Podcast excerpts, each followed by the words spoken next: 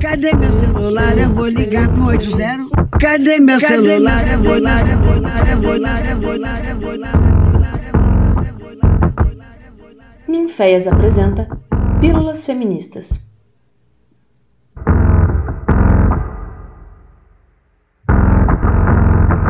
Olá pessoal, tudo bem? Para o podcast dessa semana estaremos reunidas eu, Amanda Marcondes, artista pesquisadora junto ao programa de pós-graduação em artes cênicas da UFOP. Eu, Carol Moraes, arte educadora, pesquisadora de gênero, sexualidade, feminismo e educação, além de performer e produtora. E eu, Júlia Oliva, diretora teatral, pesquisadora, arquieducadora, caracterizadora. Todas nós somos integrantes do Ninféias e hoje vamos falar sobre um assunto que tem nos atravessado diariamente e que por vezes temos dificuldade de desanuviar sozinhas, mas que encontramos força quando nos juntamos para falar sobre ele. Sem muitas delongas, vamos ao tema de hoje, que é Cultura, do estupro. estupro. Mais um recado. Caso você que esteja ouvindo esse podcast tenha passado por uma situação semelhante e acredite que esse assunto possa ser um gatilho para suas memórias, Assim como foi para a gente ao pesquisar e organizar o que iríamos trazer à tona nessa conversa, aconselhamos que o escute em algum momento mais tranquilo e não exatamente agora, ok? Mas se estiver preparada para isso, saiba que estamos aqui com você. A cada 11 minutos, uma mulher é vítima de estupro no Brasil. Então, vamos continuar? Vamos sim, Amanda. Afinal, então, o que é cultura do estupro, né? O termo cultura do estupro começou a ser usado durante os anos 70 pela segunda onda do feminismo. Nesse momento, as feministas lutavam para conscientizar o público sobre os casos de estupro na sociedade. E como esse termo não existia antes disso, ele precisou ser criado justamente para nomear e definir a objetificação da mulher e os atos machistas praticados no dia a dia, desde assédios cotidianos que todas as mulheres e meninas vivenciam até o estupro de fato. E se a gente pensa que isso vem dos anos 70, é algo bem recente, né?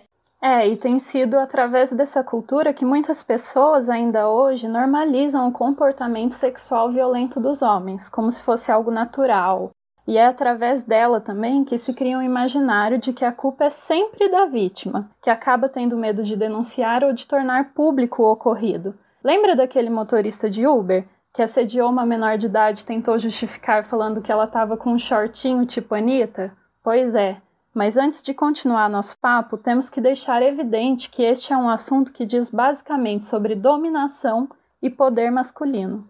Exatamente e dizer que não só nós, as mulheres cisgênero, somos vítimas dessa cultura, mas também as trans e as travestis, ou seja, os corpos feminizados. A orientação sexual da pessoa também influencia para que ela seja mais visada por essa violência. Você já ouviu falar de estupro corretivo? É quando o agressor acha que estuprando a pessoa, ela vai deixar de ser lésbica, por exemplo. Mas esse assunto é bem específico e pode ficar para um outro podcast. No momento, vamos focar que, em maioria, temos homens cisgênero estupradores versus mulheres cis, trans, travestis, sejam elas hétero, lésbicas e etc., como as vítimas. Mas então, Júlia, como essa cultura do estupro funciona na nossa sociedade, né? Para explicar isso para vocês, nós vamos usar o site Guia do Estudante e o site Politize,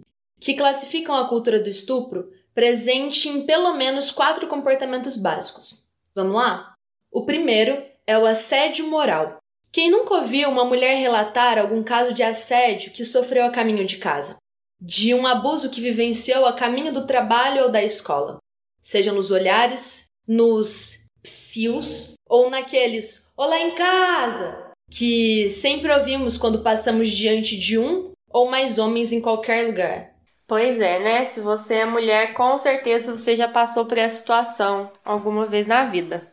O segundo diz sobre o desrespeito ao não. Esse nós mulheres conhecemos bem também. E é isso mesmo, quando um simples não não é suficiente para o cara desistir depois de ter levado um fora, ou daquele medo de sair na rua à noite, onde pensamos duas ou três vezes na roupa que iremos usar. Porque, né, se acontece alguma coisa, a gente estava pedindo. Também tenho receio de ser educada demais com algum homem e parecer que está dando moral e que tem a obrigação de fazer algo com ele. E por aí vai.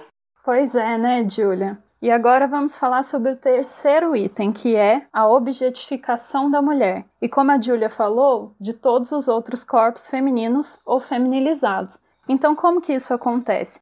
Essa cultura é disseminada nos campos simbólico, estético, de criação do desejo do que é erótico, nas tradições, costumes e na religião encontramos diversos exemplos de objetificação feminina com a exposição de corpos de meninas e mulheres em revistas, programas de TV, jornais, propagandas e em outros meios formadores de nosso imaginário.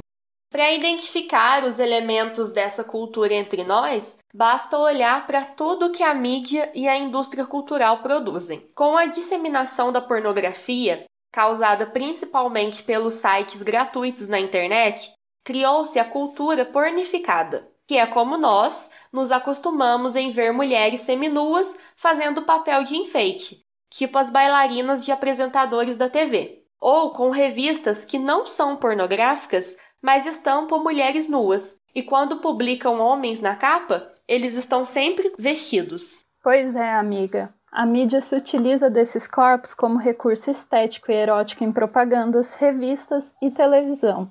Essas mulheres, sempre jovens, magras e brancas, são um ideal de beleza, que mostra que essa objetificação de corpos femininos e feminilizados também é racista, pois hipersexualiza meninas e mulheres negras e cristaliza e torna imaculado o desejo de meninas e mulheres brancas. Portanto, corpos femininos são sempre representados e considerados como corpos públicos, a sua constante exposição como objeto e produto em todos esses meios cria uma ideia de que o corpo feminino é um território de desejo do outro, onde esse outro é quase sempre um homem cisgênero e heterossexual. Pois é, Carol, e é aqui que a gente percebe como tudo isso se une.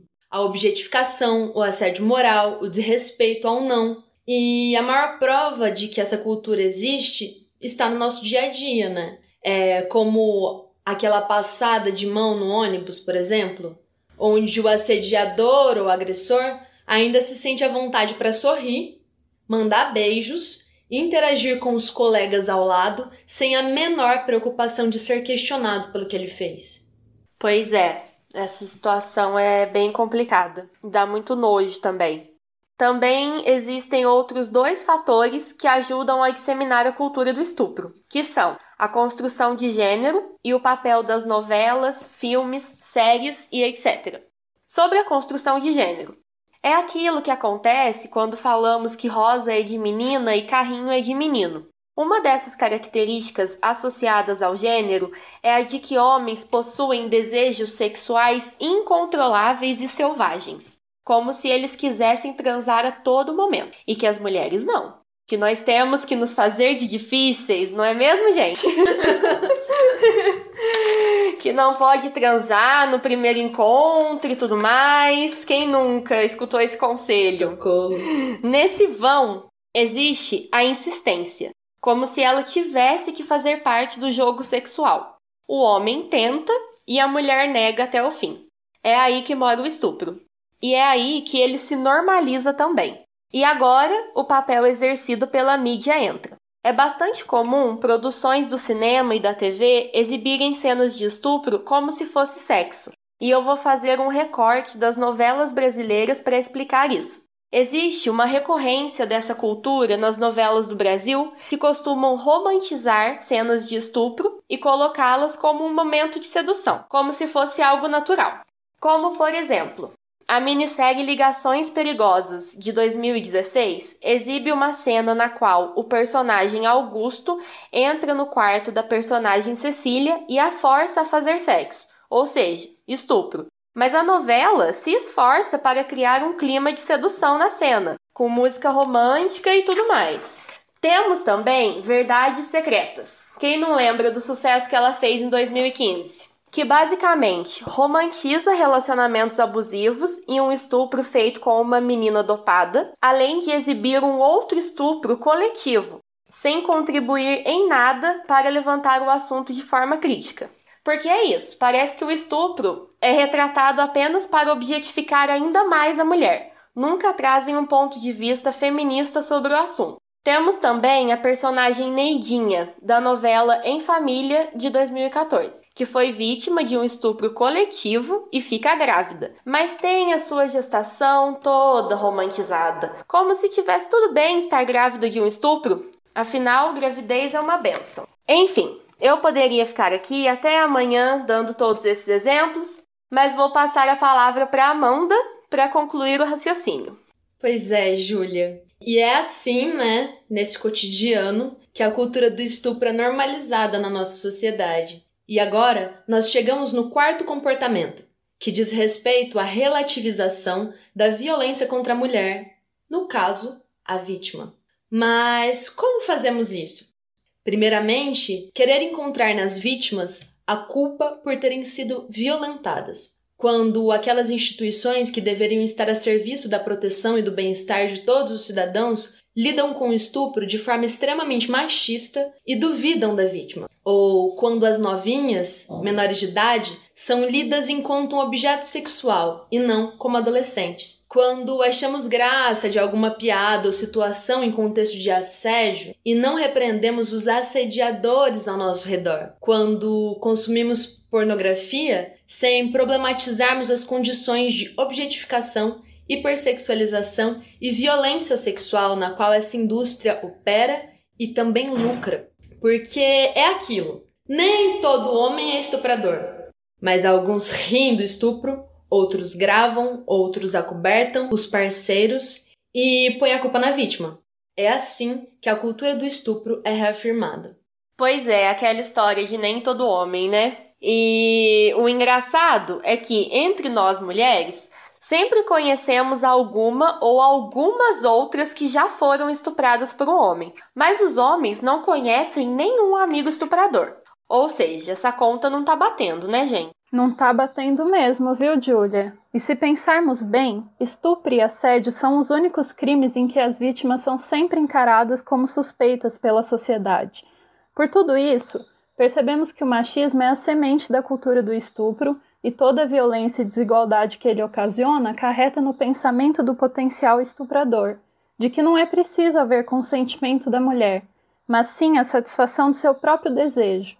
E o estupro representa o extremo da objetificação da mulher, quando sua vontade não é meramente considerada e ela é violada. Mas bom, vamos falar de dados? Os dados mundiais apontam que uma em cada três mulheres do mundo já sofreu violência física ou sexual, na maioria das vezes vítimas do parceiro. E é importante lembrar aqui, galera, que muitos dos estupros são mesmo dentro de relacionamentos. Não são desconhecidos, não, viu? E justamente por estarmos num namoro ou casamento, demora para entendermos que foi um estupro o que aconteceu. Fiquemos atentas com isso.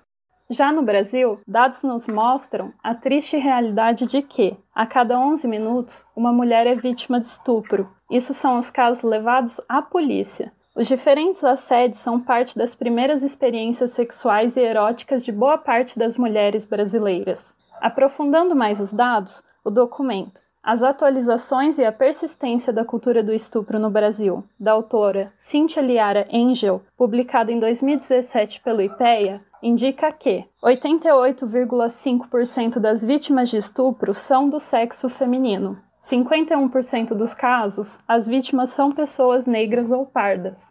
70% dos casos que chegam na rede de saúde são de crianças e adolescentes. Mais de metade das vítimas possuem menos de 13 anos. Entre crianças vítimas de estupro, 81,2% são meninas e 18,2% são meninos. Entre vítimas adolescentes, 93,6% são meninas. Entre vítimas adultas, 97,5% são mulheres. 15% dos estupros foram cometidos por mais de um agressor. 96,6% dos agressores de adolescentes e adultos são do sexo masculino. 92,5% dos agressores de crianças são do sexo masculino. Apenas 1,8% é o número de casos em que mulheres são as agressoras, no caso do crime cometido contra crianças. É, Carol, mas mesmo com esses dados, pode ser que alguém que esteja nos ouvindo ainda possa falar assim: ah, mas não é tão assim como vocês dizem, né? Porque isso sempre acontece. Então, vamos dar um exemplo? Quem não se lembra do caso de estupro coletivo que se tornou público aqui no Brasil no ano de 2016? Bom, para quem não se lembra, foi quando uma adolescente de 16 anos da periferia do Rio de Janeiro ficou à mercê de um grupo de 33 homens durante 36 horas entre os dias 21 e 22 de maio de 2016. O crime foi cometido pelo ex-companheiro da vítima e outros 32 colegas dele. A vítima se encontrava dopada, em cativeiro, e só conseguiu fazer a denúncia após ter um vídeo dessa agressão divulgado na internet. Depois de alguns dias, a vítima foi na delegacia denunciar e é lógico que o delegado questionou o uso de bebidas, drogas e se ela teria como comprovar o ocorrido. Logo que divulgada a postura do delegado, ele foi afastado e uma delegada assumiu. Mas mesmo com a vítima tendo hemorragia e ruptura da bexiga, o laudo pericial não foi conclusivo quanto ao estupro foi alegado que o tempo da realização do exame de corpo de delito dificultou a análise, sendo superior a cinco dias. Em entrevista para o Fantástico, a vítima disse que teve muito medo e vergonha de denunciar e que os policiais tentavam mostrar que ela merecia o que lhe aconteceu. Disse ainda que não entendia como alguém poderia negar a violência que estava filmada.